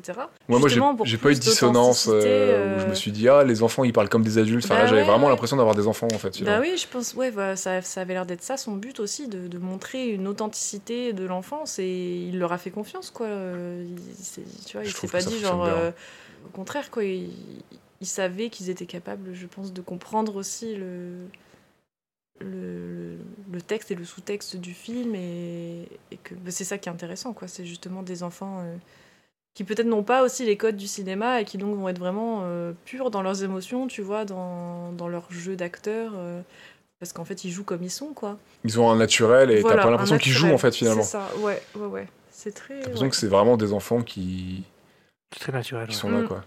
Tout à fait. D'ailleurs, pour terminer peut-être sur leur, sur leur démarche, il y a une interview euh, d'une dizaine de minutes qu'on peut voir sur YouTube de, du coup de Claude Barras, le réalisateur et de la scénariste Céline Sciamma. Mhm. Et à un moment, ils expliquent que, tu sais, comme ça peut se faire de temps en temps, par exemple chez les, chez les Pixar et tout, ils voulaient pas de, ils voulaient pas de, de film à plusieurs lectures. Ils voulaient un seul et unique message qui pouvait euh, du coup être compris par les enfants et le même message par les adultes. Et pas, euh, bah, les enfants ils vont comprendre ceci, mais il y a aussi ce, cela qui est caché pour les adultes. Du coup, Ouais. voilà, il y a divers lectures, il y a divers degrés et suivant un petit peu le, le prisme du film, euh, le prisme que tu prends sur, euh, voilà, sur, euh, sur l'histoire, le, le film et le scénario, tu peux voir ceci et voir cela. Un petit peu un côté un peu méta peut-être par moment, comme on peut avoir dans certains Pixar. Et eux, leur volonté, voilà, c'était d'avoir un seul et même message. S'il était compréhensible par les enfants et accessible aux enfants, il était accessible à tout le monde et ça devait être le, le même message et euh, voilà, le, le même but. Ouais, le message Et- final du film, euh, ok, c'est le même pour tout le monde, quoi. Et ça, c'est une de leurs volontés et ils le disent voilà, clairement dans, dans cette interview et je trouvais ça intéressant. Ok. Tiens, est-ce qu'il y a une scène qui vous a plus marqué qu'une autre euh, dans le film ou pas? Elle me vole mes questions C'est parti Allez, Juste, Quand t'as dit on a fait le tour, je pensais que du coup. euh, il n'y a aucun problème. Désolé Je te laisse la Euh, reposer, Nero. Bah non, on va la garder, on va la garder, il n'y a aucun problème. Je pense que c'est la fête, la, la scène de la, la petite séquence de la fête foraine. J'ai bien aimé. euh, Après, là, c'est un peu plus technique que émotionnel. Mais la, la séquence en fête foraine, j'ai trouvé ça sympa parce que tu t'es qu'avec trois persos. Tu te retrouves dans le petit train fantôme. J'ai bien aimé le. C'était joli. Ah hein. oui. Ouais, J'ai ouais. bien aimé les couleurs. Je, je l'avais plus en tête, je viens de m'en rappeler, ouais. la lumière et tout. Et puis à un moment, voilà, il y a- d'ailleurs, c'est c'est évoqué dans une, je crois, dans une, dans une des interviews ou dans Ah, voilà, quand je, quand je prenais mes renseignements tout à l'heure sur le net, il y a quelqu'un qui était revenu sur cette petite scène qui était vachement intéressante, qui expliquait que euh, la scène du tir, du tir au fusil sur les ballons, et euh, durant laquelle tu apprends en fait pourquoi euh, Camille s'est tiré au fusil en fait. Et c'est parce que son père lui a appris et c'est son père qui a tué sa mère avec une Oui. arme à feu quoi. Ouais, ouais. C'est vrai que c'est très malin comme scène parce que c'est une petite scène qui peut paraître anodine mais qui t'apprend un petit peu, qui t'en apprend un peu Sur plus le sur le personnage, personnage Mm. mais tout en exprimant euh, bah, la violence du, du propos finalement. Oui, et d'ailleurs, je crois qu'ils expliquaient qu'initialement dans le livre, c'est pas Camille qui tire à la carabine, c'est Courgette. Je crois. Enfin, je- Ouais, c'est vrai. C'est Courgette qui réussit à toucher toutes les cibles pour offrir le nounours à Camille, et dans le film, ils ont choisi de faire l'inverse. Que ce soit Camille qui touche toutes les cibles euh, Ouais. pour offrir le nounours. euh. Je sais pas si elle l'offre à Courgette ou pas. Pour raconter pour cette une anecdote du coup. Ouais, pour Ouais, une raison euh, voilà, pour, narrative euh, sur le scénaristique, coup. quoi. Tout à fait, ouais. Ouais, C'était scénaristique. plutôt intelligent. euh. Et ça, je trouve ça très malin. Et puis à côté de ça, la scène est assez, euh, est assez cool parce que t'as vraiment une. C'est le week-end cool un petit peu de, Camille parce qu'elle évite de retourner chez, euh, chez, chez sa tante. Elle, euh, elle a réussi à se sauver en, scred avec, avec Raymond le policier et, et Courgette. Et ils peuvent passer quelques heures à la fête foraine avant que sa, tante leur tombe dessus. Et ils ont ce petit moment de, légèreté où ils peuvent juste profiter de s'amuser. Ils ont aucun autre souci que juste profiter de l'instant. Ils se régalent parce qu'ils ont peut-être jamais été à la fête foraine, en tout cas peut-être jamais Courgette, je sais pas pour Camille.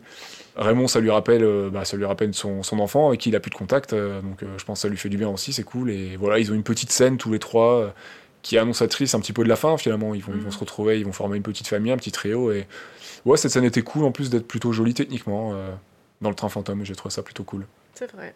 Ista. Hmm, ouais, je sais pas si c'est vraiment une scène. Enfin, en fait, tu sais, il y, a y une histoire avec un tableau dans le, Ah, oui. dans le film. Le tableau des On humeurs. n'a pas parlé. Voilà, le tableau des humeurs. Très où, bonne idée. Tu vois un peu les humeurs de. Ouais, très très bonne idée sur le coup. Et euh, t'as le personnage de Simon qui est toujours en bas, en fait, pendant tout le film. Oui, oui, oui.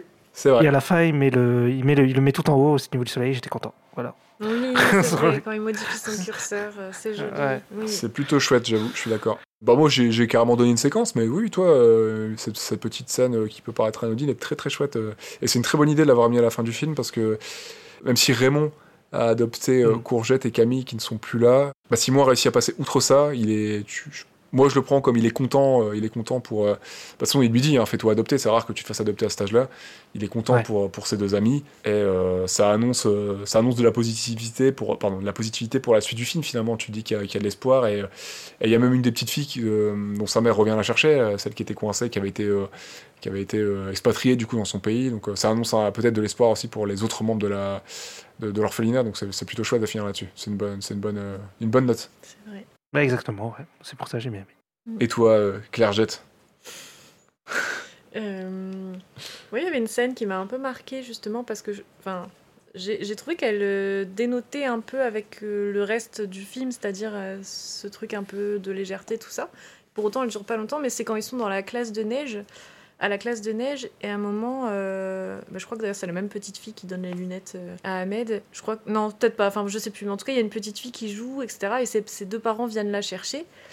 Et il y a un plan assez long où du coup tous les enfants sont dans le plan et fixent Ah la petite fille. Et du coup, en fait, ils se retrouvent à fixer ben, nous, le spectateur, puisqu'ils regardent droit vers la caméra. Et elle est assez longue, cette scène, tu vois, elle dure plusieurs Ouais. secondes. Elle m'a un peu marquée parce que j'ai trouvé qu'elle dénotait vrai. vraiment avec le reste euh, du film, tu vois.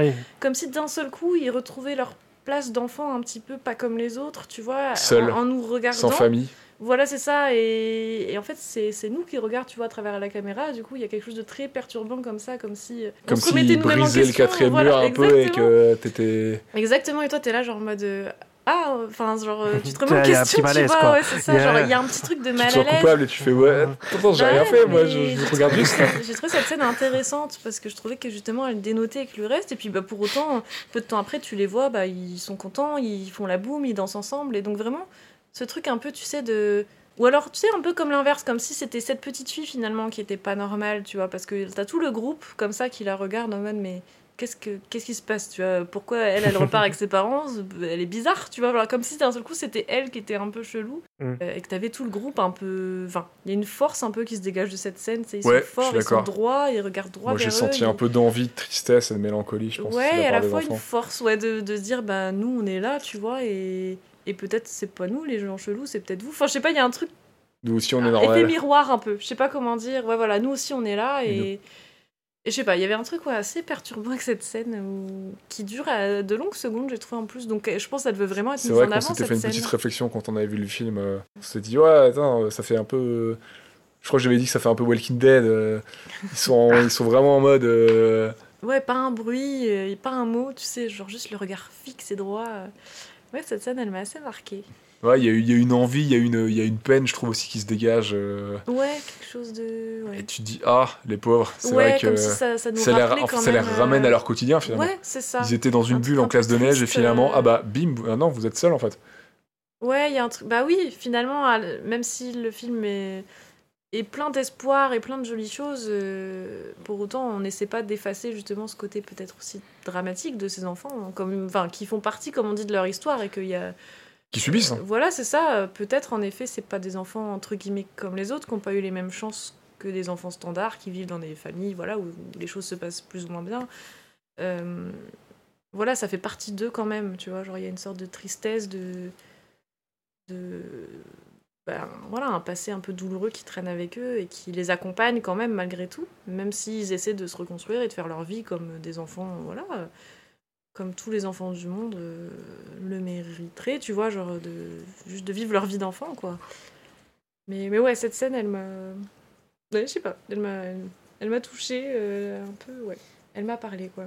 Ouais, non, elle est marquante. hein. Je m'étais dit, ouais, ok, il y, a- il y a un truc il y a un truc dans cette scène, il y a, il y a un, tu- il y a un petit pivot, il y a, il y a- il y a un message qui, qui, qui t'est clairement transmis. T'es Oui, censé clairement. ressentir quelque chose et euh, Mm. voilà, les, per- les personnages te regardent et t'es censé être frappé et ressentir quelque chose à ce moment-là. Ouais, ouais, non, mais il y, a- il y a une intention aussi là-dessus et, euh, Avec leurs et ça c'est clair. Ouais, ouais. Leurs grands yeux En bien expressifs Ouais, oui. qui, avec, qui ont Ils ont toujours un un peu des reflet. cercles comme ça aussi euh, autour des yeux, tu sais. Oui, oui, c'est vrai. D'ailleurs, tout à l'heure, euh, pour la petite info, euh, je parlais un peu de Coraline, mais il y a quelques membres du studio Laika qui sont venus travailler sur le film Ma vie de courgette. Ah ouais? Et ouais, Ils sont venus aider comme ça? Je sais pas exactement ce qu'ils ont fait, mais il y a quelques membres, enfin, en tout cas, il y a, je sais pas si c'est des gens qui travaillaient encore chez Laika à l'époque qui sont venus travailler sur Ma vie de courgette, mais il y a des gens qui ont taffé, en tout cas chez Laika, qui ont taffé sur Ma vie de courgette. Ok, d'accord. Par contre, je sais pas à quel poste, peut-être à l'animation ou autre, hein, peut-être confection des marionnettes, j'en sais rien, mais euh, en tout cas, euh, en tout cas, c'est très cool. J'aime bien cette anecdote. Vive le studio Laika. je vais faire vite fait un petit point euh, BO sound design, histoire de, de citer la l'autrice, compositrice et interprète euh, folk pop blues. Sophie Hunger, qui est une artiste suisse, c'est son nom d'artiste, je me souviens plus de son vrai nom. Enfin, apparemment, c'est un de ses noms d'artiste, elle en a plusieurs, suivant ses projets. Ok, ça arrive. Et elle a gagné le Grand Prix suisse de musique en 2016 et le prix du cinéma suisse, euh, c'est le Quartz 2017. Pour la musique de ma vie de courgette. Ah ouais, euh, j'avoue que je me souviens plus trop de la musique. Je pourrais pas trop en parler, je pense. hein. J'ai voulu la réécouter, je l'ai pas trouvé, euh, je l'ai pas trop trouvé Ouais. sur le net tout à l'heure. Je me souviens de Euh. la musique de la fin, moi. C'est une reprise Oui, de, la de toute Noir fin. Désir, non Oui, Oui, oui, oui. Ah oui, ça oui. Ouais, ouais. il y a la reprise. euh, j'ai réécouté ouais. le thème tout à l'heure que j'ai trouvé, Mhm. Mais euh, j'ai pas réécouté tout l'OST, je l'ai pas retrouvé. Donc euh, je sais pas euh, s'il est dispo légalement ou pas en écoute. euh, j'ai pas après, bon, j'ai pas trop trop creusé. hein, Mais tu penses quoi du thème principal sur le coup? Bah c'était sympa, mais la musique m'a pas trop trop marqué, je t'avoue. Je sais que durant durant le film, elle a, elle a bien fonctionné. Ouais, elle est fonctionnelle, ça c'est clair. ouais. Elle est- Elle J'étais ouais, j'étais j'étais dedans. Je trouve qu'elle euh, elle est bien en osmose avec euh, les images et le, et le récit et les émotions qu'elle est censée transmettre. Mais euh, j'ai pas trop, je pourrais pas, tu vois, trop te la Elle refredonner dénote tout ça. pas Elle m'a pas trop trop marqué, ouais. voilà. Ouais. Elle, elle, elle fonctionne très bien, mais j'irais pas pas forcément trop trop. En tout Il cas n'y a là. pas un moment où tu dis la musique là, elle est chelou, euh, bizarre. non, non. Non, voilà, ça, va pas quoi. mais je sais pas si Ouais. si j'irais beaucoup la réécouter à côté, quoi. Ouais. Faut, voilà, je la réécouterai à côté un de ces quatre. J'essaierai de me la dégoter, euh, Ouais. euh, de, de- je pense de la réécouter un de ces jours euh, à côté du, à côté du film, pour me refaire un vrai avis. Mais en tout cas, d'une première impression là, juste après avoir vu le film, j'ai plus trop de, Mm. je, je saurais pas trop m'exprimer dessus. Je sais pas pour vous. Bah non. Ah, je- en fait, je suis un peu comme toi. Je, je me souviens que pendant le film, euh, d'ailleurs, je, je pense pas te faire la, réflexion que c'était joli, que ça accompagnait bien Ouais. euh, ce qu'on voyait à l'écran. Et surtout les passages où. Parce qu'il y a plusieurs thèmes, euh, j'imagine, mais les passages plus mélancoliques qui appuient peut-être les côtés un peu plus ben, tristes parfois. Mais, euh, mais oui, je m'en souviens plus forcément parce que je l'ai pas réécouté entre deux et on a déjà vu le film il y a un petit, Une petite semaine, petite ouais. semaine, donc c'est plus tout à fait frais. Ouais, je serais pas capable de la murmurer comme ça. euh, Ah, voilà, de, enfin de la murmurer, de la chantonner. Mais je me souviens en effet de En mode la ASMR. musique du générique de fin et de la reprise de Noir Désir, qui était aussi, enfin moi, moi que j'ai bien aimé, qui était jolie, euh, qui collait encore une fois, je trouve bien vraiment euh, à l'ambiance du film, euh, Ah bah, je- l'atmosphère. oui, euh, je l'avais remise tout à l'heure, du coup. ouais. mm, Ouais, c'est une. Sur le coup, c'est une reprise un peu mélancolique et tout, justement. oui, bah, Ouais. Dans le une- ton du film, quoi. Une chanson, Ouais. un choix de chanson, ouais. Plutôt dans la mélancolie. Et toi, Ista Same Bah moi je t'ai dit, je m'en ouais, je m'en souviens plus trop trop. et- Oui, c'est juste que bah, ça a fonctionné, que, comme je disais, ouais, non, ça a pas dénoté quoi. On- Je me suis pas dit à un moment, ouais, il y a de la techno chelou là. non, mais...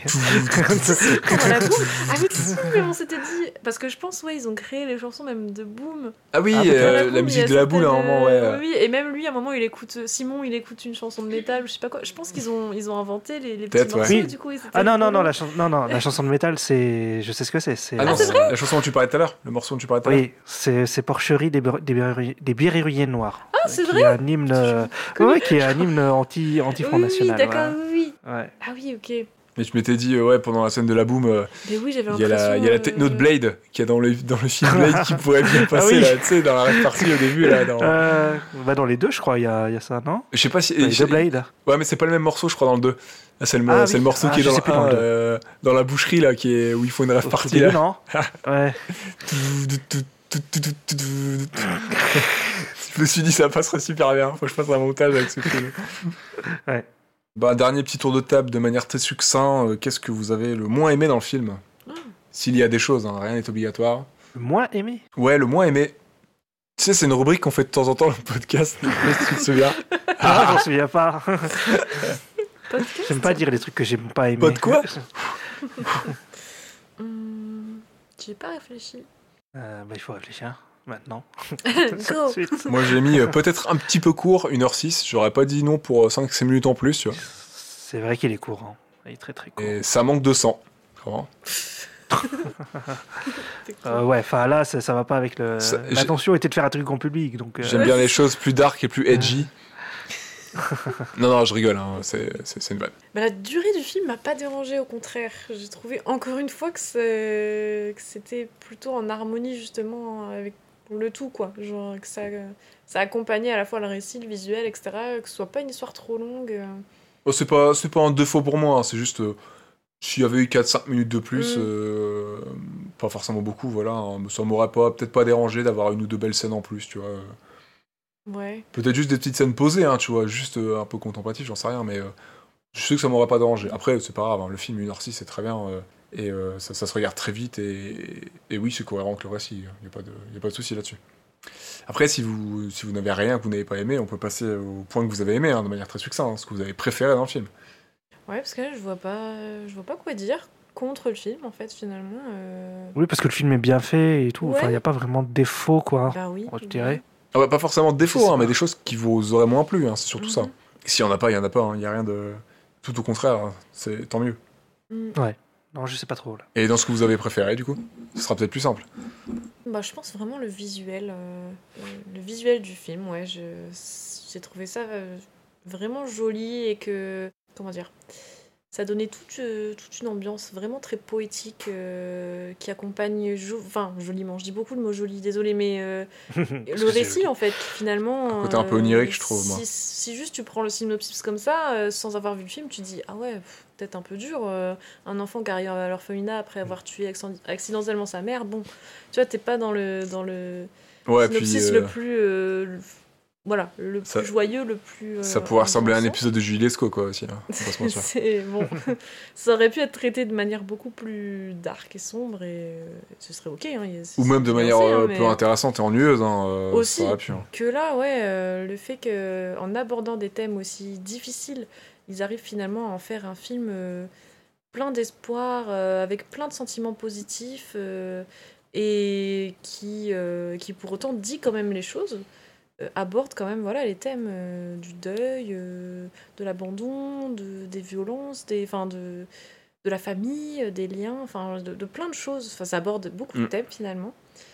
Et euh, le fait que ce soit aussi joué et interprété par des enfants, il y a quelque chose de très touchant, de très vrai. Voilà, une sorte de pureté qui se dégage globalement, j'ai trouvé de, de tout ça. Et C'est beau. Je vais pleurer vraiment. c'est beau, hein. C'est beau quand je parle.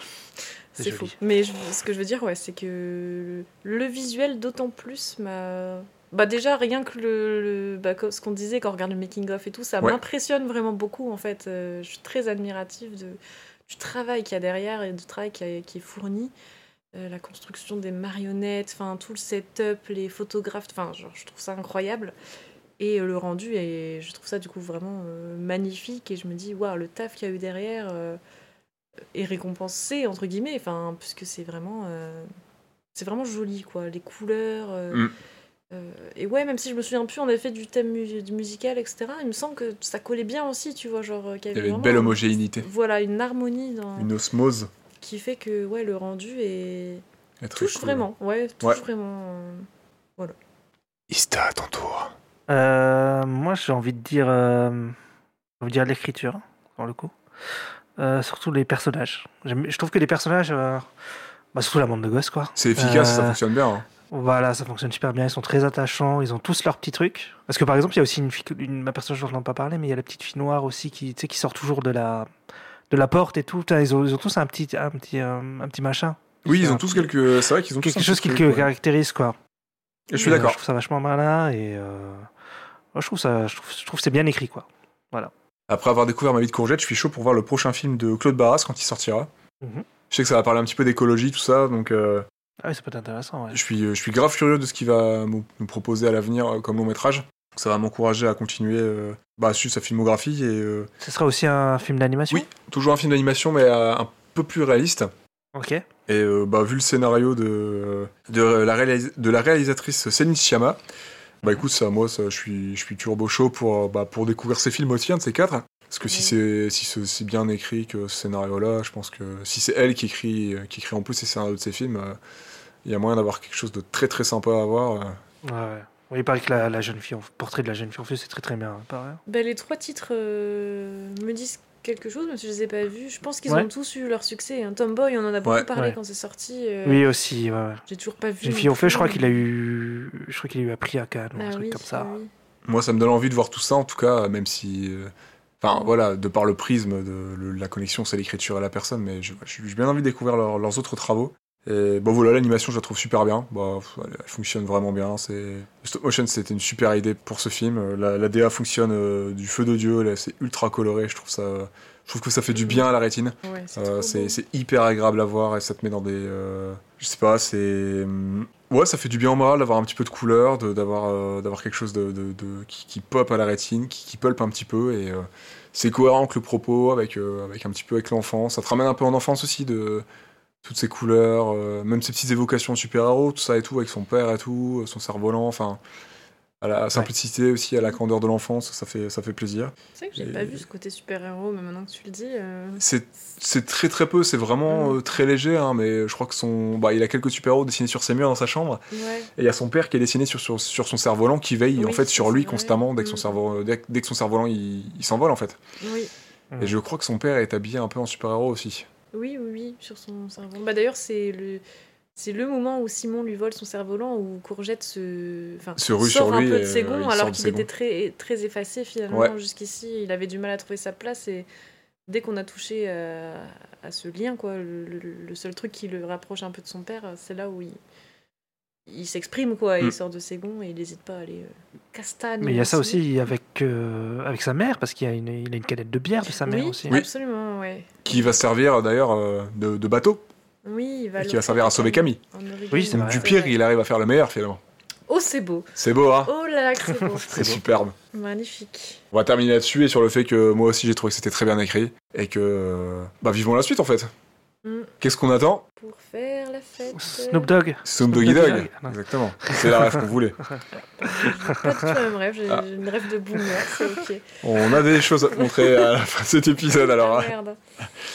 Euh, bah écoutez. je suis assez euh, d'accord sur euh, Claude Barras. mais On a écouté beaucoup d'interviews et il a l'air euh, trop Très cool. doux. Ouais, tout, tout doux et gentil comme mec. Enfin, vraiment dans la bienveillance et tout. Donc ça donne vraiment envie. Enfin, et puis de défendre aussi des thèmes qui moi me parlent. Surtout si tu dis que là son prochain film c'est sur l'écologie, tout ça. J'ai un peu entendu quand t'écoutais l'interview tout à l'heure. Donc euh, j'avoue que ça donne grave envie de suivre son travail euh, futur. Et même je sais pas s'il a déjà réalisé d'autres films avant en fait. Euh, C'est son euh, premier long métrage. son premier long métrage, Sinon, il a fait d'autres, euh, il a fait d'autres courts métrages, je pense, visibles sur le net.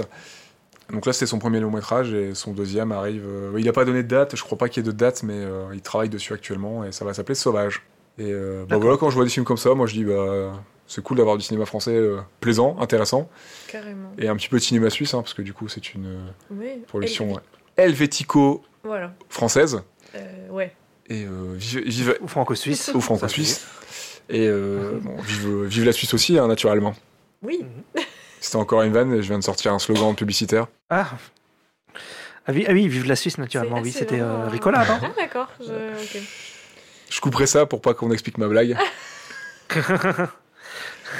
Bon bah écoutez, euh, bah, je suis très content d'avoir euh, d'avoir vu ce film avec vous parce qu'en plus on a pu le partager tous les trois ensemble et euh, c'était très chouette. Première. C'était cool, C'était grave sympa et, et pour un premier film de l'année, je trouve qu'on commence. Bon, on démarre fort, on démarre très fort. C'est vrai. On ne démarre pas un bon film. bon, après, on n'a jamais fait de, vraiment de mauvais films. Mais bon. On a fait Raya. Ah, tu attends. Ouais, moi, j'ai aimé Raya. Ah J'ai ouais, trouvé je ça sais, sympa, sans plus. T'avais vraiment écrit marque de sang dans. Oui, je notes. l'ai je l'ai noté pour, la, pour la vanne. As-tu des news pour nous, Ista? Et pour nos Euh, auditrices et auditeurs? Donc, on va sortir un, un podcast, un nouveau, enfin, un nouveau format, sur le coup. Exactement, on a déjà vite fait teaser le projet, je crois, dans le dernier épisode. On a vite fait aborder, mais je pense qu'on peut en parler dans celui-ci. Mhm. Euh, donc voilà, on se répète un peu, on sort un, un nouveau format. C'est ça. Nouveau format, mais sur le coup, cette fois, on va pas parler de film, Léo. Mais va- de quoi va-t-on parler? Peut-être de. Peut-être de séries d'animation? Oh, mais c'est magnifique. on, joue, on joue tellement bien. Vous pouvez nous le dire, euh, vous pouvez nous le dire, appelez notre hotline et, et nous donner vos réactions. C'est une hotline? Je te l'ai pas dit. Donc voilà, on a décidé de. On, on vous aurez peut-être un peu plus de détails un peu plus tard, on verra. Je pense qu'on fera peut-être un petit peu de com autour de ça sur Twitter ou autre. Donc de, de- de parler de, de séries d'animation, il y en a plein qui nous tentent. On explique un peu plus le projet dans, dans l'épisode à venir. Et si vous voulez prendre un petit peu d'avance pour écouter l'épisode le plus rapidement possible et que vous avez la possibilité de voir cette série, nous allons commencer par. euh, nous allons lancer euh, donc la chronique Ultimate par les chroniques de la guerre de Lodos. Voilà, le, le manga d'Heroic Fantasy, euh, très inspiré de Donjons et Dragons. On sait qu'il y a quand même pas mal de gens qui aiment, qui aiment regarder les séries d'animation. On se dit que ça peut être cool, et puis nous, on en a plein à voir et quelques-unes à redécouvrir, donc euh, je pense que ça sera un plaisir à, un plaisir à aborder. On évitera les trucs trop longs. On s'est Ouais. déjà fait une belle petite liste, on a déjà quoi faire pour un bon bout de temps, et si ça plaît, euh, bah, tant mieux. Voilà. Mais mais vous attendez pas Naruto ou One Piece, quoi. sur le coup, ou Bleach ou des trucs comme C'est ça. exactement ce qu'on dit d'ailleurs dans l'épisode de Lodos. on prend exactement ces exemples-là. Ah oui. Ouais, vois. Mais voilà, c'est les plus connus, donc voilà, comme c'est des mangas, c'est c'est des mangas fleuves, hein, c'est des mangas très longs, donc euh, Oui, c'est ça. on va essayer de se concentrer sur des choses qu'on qu'on peut un minimum traiter, pas trop longs, qui ont des fins, tout ça, tout ça, donc... euh, Voilà, voilà. On espère que ça vous plaira, que, Voilà. que vous serez au rendez-vous et vous pourrez nous faire nos retours dès que, dès que tout ça sera sorti. De toute façon, je pense qu'on fera un tout petit peu de com un petit peu avant, avant la sortie de l'épisode, comme d'hab. Ouais, bien sûr, bien sûr. On faire un petit tweet. On peut annoncer le film suivant aussi, pendant qu'on y est, de- du thème euh, C'est souvent, souvent, dans la gueule. Je suis rouillé avec mes références à Chuck Norris, hein, vraiment, donc c'est souvent dans la gueule. Je te laisse annoncer le prochain film, euh, Ista, comme euh, c'est un film que t'attends depuis un petit moment. Ah, et ben, on va faire enfin Ninja Scroll, que j'attends, oui, depuis un an. Ninja Scroll Donc un des films favoris. enfin Enfin Un des films favoris d'Ista. Donc on va enfin en parler parce que c'est pas, c'est plusieurs fois qu'on cite le titre hein, à travers, euh, à travers divers Ouais. épisodes. hein. et, et comme ça, Nero va enfin savoir de quoi je parle, parce que bon. Je crois savoir visuellement à quoi m'attendre. Hein, c'est pas la première fois ni la dernière qu'on va parler de, du studio, euh, du Oui, studio préféré on en a parlé un peu dans Animatrix d'ailleurs. Hein. Animatrix euh, et euh, l'épisode de Perfect Blue et Millennium Actress aussi, il me semble. Oui, ouais, si, bien sûr. Avec le studio euh, Oui, mais dans, dans Millennium Actress et dans, Ninja, et dans Animatrix, c'est vraiment, tu sais, comme t'as des passages avec des Ouais. ninjas et des samouraïs, c'est vraiment le truc qui ressemble le plus, c'est là-dedans, quoi. C'est vrai, mais je crois qu'on a déjà cité au moins 5 ou 6 fois Ninja Scroll. Je l'ai même. Enfin, voilà. Ouais, c'est possible. voilà, il faut qu'on crève l'abcès, il faut qu'on en parle un jour ou l'autre, du coup, c'est très prochainement. ouais, c'est ça. Et là, là, là, il y a du sang. Là, il y, a- là, il y aura de la tartine, vous allez être servi. Là, il va y avoir du ketchup. Ça va, ça va saucer. Sortez, euh, sortez les, les parapluies, hein, clairement, et les, et les kawaii. hein. en plus, il y a vraiment un moment, je crois, de la, la pluie de sang dans le truc. Yes, ça va être génial, ça va être super bien. Tu seras peut-être au rendez-vous pour regarder le film avec nous, qui sait. Qui sait, oui, absolument. Euh, est-ce que tu peux nous rappeler euh, où est-ce qu'on peut nous suivre sur nos différents réseaux sociaux, euh, réseaux sociaux, s'il te plaît, Ista? Peut nous suivre exactement sur trois réseaux sociaux. C'est magnifique. Et ce- c'est.